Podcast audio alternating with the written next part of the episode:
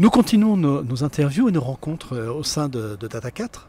Donc nous sommes ici sur le campus euh, de Marcoussis et on voit l'environnement hein, qui, est là, qui est un environnement sur lequel on, voit euh, des équipements industriels pour la construction, mais dans le même temps, derrière, on a toute la partie boisée sur laquelle on pourra peut-être avoir la chance de voir une, une biche qui pourrait passer, qui sait, durant cette interview. Alors François, merci de nous accorder du, temps pour parler donc en particulier du développement durable au sein de Data 4. Si tu peux te présenter, s'il te plaît. Donc, euh, bonjour à tous, euh, François Sterrin. Donc, je suis euh, directeur des opérations chez Data4, donc CEO en anglais, Chief Operating Officer. donc, le développement durable chez Data4, c'est un élément primordial de notre développement. On, on le voit ici, notamment dans des sites.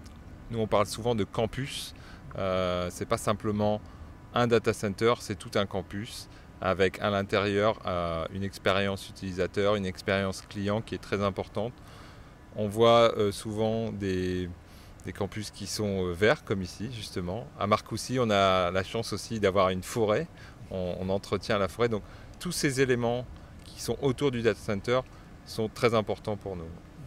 Avec le, rappel que dans son développement européen, Data4 s'appuie également sur des friches industrielles. Donc il y, a, une mission qui accompagne également les projets. C'est vrai que dans la sélection de nos sites, les aspects euh, développement durable sont très importants, notamment par la réutilisation d'anciens sites. Marcoussis était le premier site, qui est un ancien site industriel.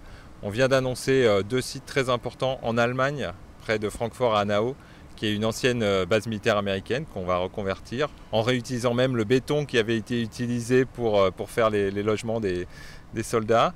Euh, on a également annoncé un projet près d'ici à Nausée, qui est un site de Nokia, qu'on va reconvertir également. Donc ça, ça fait vraiment partie de, l'ADN de, Data 4. On prend en compte également pas mal d'autres paramètres comme bah, la capacité de réutiliser la chaleur fatale, notamment dans de nouveaux projets. On sait que c'est important euh, bah, je reprends les deux mêmes projets. À Francfort, euh, il y a un projet de, district heating. Et ici, euh, à Nausée, dans le nouveau site, il y aura un projet également de, chauffage urbain. donc, dans la sélection des sites, vraiment les critères environnementaux sont très importants. Alors, au-delà de cela, vous associez développement durable et innovation. Absolument. Euh, donc on cherche toujours à essayer d'améliorer notre efficacité énergétique. C'est cette innovation-là. C'est également utiliser les, euh, dernières euh, best practices du secteur. notamment aussi sur la partie eau, parce qu'on parle souvent de, l'électricité, du PUE, mais il faut savoir aussi que Data4 utilise très très peu d'eau. Ici l'été arrive, on voit que la, la, végétation commence à jaunir un petit peu. Donc vraiment l'enjeu eau est très très important. Et nous, je pense qu'on est un, des leaders dans, cet aspect gestion de l'eau. On a des technologies qui ne consomment très très peu d'eau. Hein. Euh, je prends souvent l'exemple, pour refroidir un serveur chez Data 4, pendant une journée, il faut probablement l'équivalent d'une petite tasse à café, quand la moyenne est euh, plutôt une bouteille d'eau. Alors je ne vais pas euh, employer des termes techniques comme le WUE, etc. Je préfère cette analogie-là.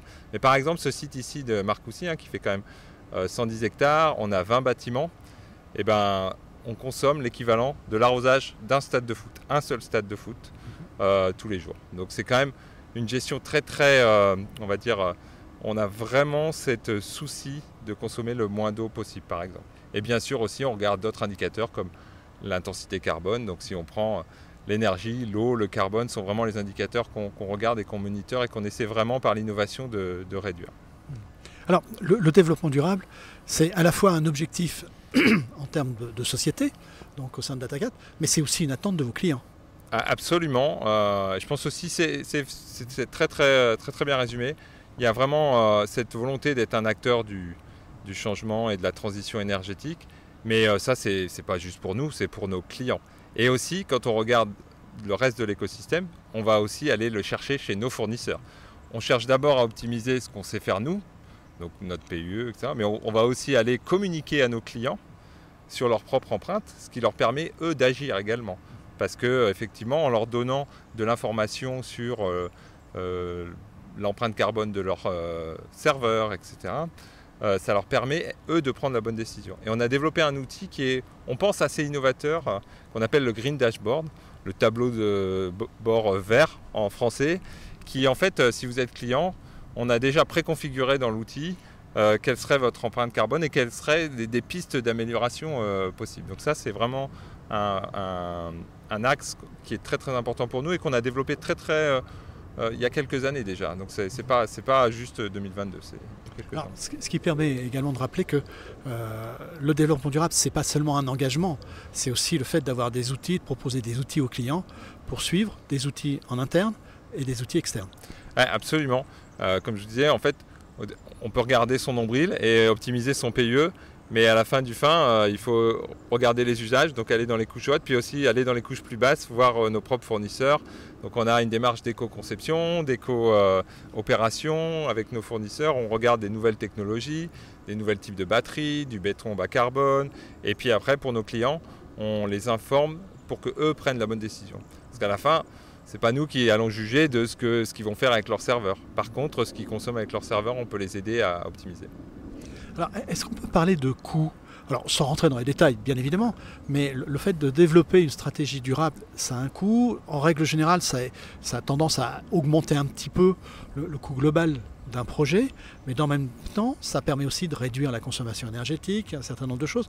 Donc, en, termes de, coûts ben En fait, moi, euh, je vais vous euh, challenger un petit peu. En fait, euh, il n'y a pas forcément un coût supérieur pour un programme de développement durable. Au contraire, souvent, euh, ce que je dis toujours, l'écologie et l'économie euh, peuvent aller de pair.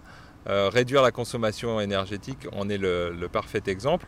Et donc, en développant des technologies qui vont permettre les économies d'énergie, généralement, on s'y retrouve, le client s'y retrouve, et tout le monde est content. Et c'est ça qui fait que ça va être adopté et que ça pourra être étendu sur, sur tous les sites. Donc là-dessus, que ce soit sur l'efficacité énergétique, l'approvisionnement en électricité.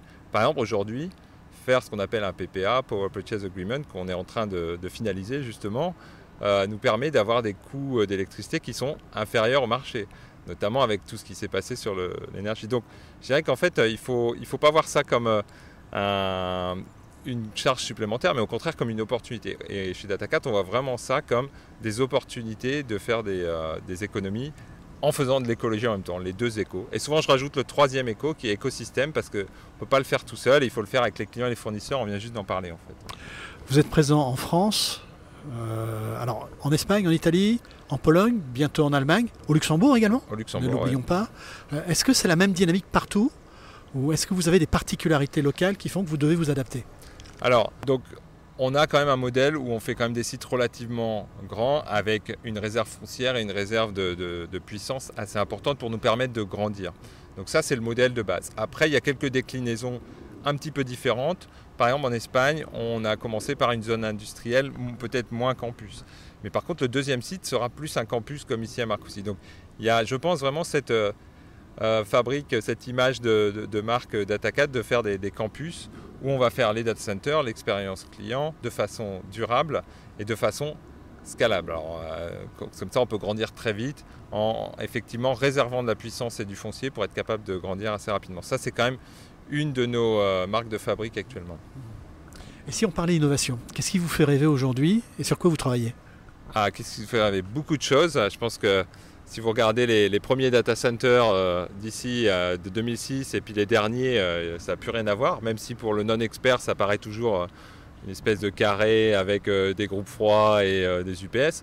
Non, non, il y a quand même beaucoup d'innovation. Je pense qu'il y a encore beaucoup à faire côté énergie, parce qu'aujourd'hui, le modèle des data centers, c'est juste prendre de l'énergie du réseau. Je pense qu'il y a beaucoup à faire en interaction avec les réseaux, il y a aussi beaucoup à faire encore sur les technologies de, refroidissement.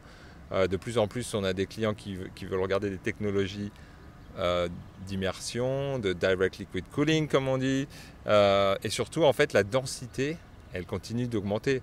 Donc, le data center, dans 3 ans, 4 ans, il ne sera plus du tout pareil en termes de densité, en termes de kilowatts par mètre carré. Et nos clients nous poussent dans cette direction-là. Donc, gros aspect de design, mais aussi opérationnel, parce qu'effectivement, il n'y aura plus de tolérance en termes d'urbanisation des salles, en termes de refroidissement.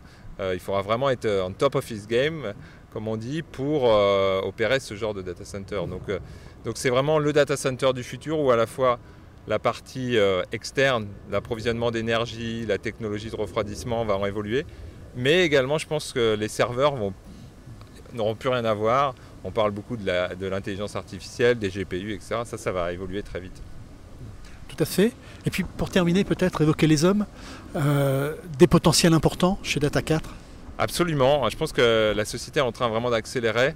Euh, c'est une société qui est à taille humaine et qui entend le rester avec euh, trois valeurs principales hein, qui, sont l'esprit d'initiative, la capacité d'adaptation et la responsabilité. Euh, donc ça, ces trois valeurs, on, va les garder, mais il faut qu'on opère une structuration et une, espèce de transformation pour bah, soutenir le rythme. et puis le fait aussi qu'on ait plusieurs pays. vous savez, en Europe, on est tous européens, mais on est tous un tout petit peu différents aussi. Donc avoir autour de la table, euh, bientôt on va avoir euh, des Allemands autour de la table, avec les, Italiens, les Espagnols, les Polonais, les Français. Ben, moi je trouve ça très très riche euh, et on va garder cet esprit un peu familial quand même, tout en grossissant. Et ça c'est vraiment l'enjeu de, structuration et de transformation tout en gardant nos valeurs. Donc ça c'est le programme des, des, trois prochaines années et on l'espère encore après pour de longues années. Merci François. Merci.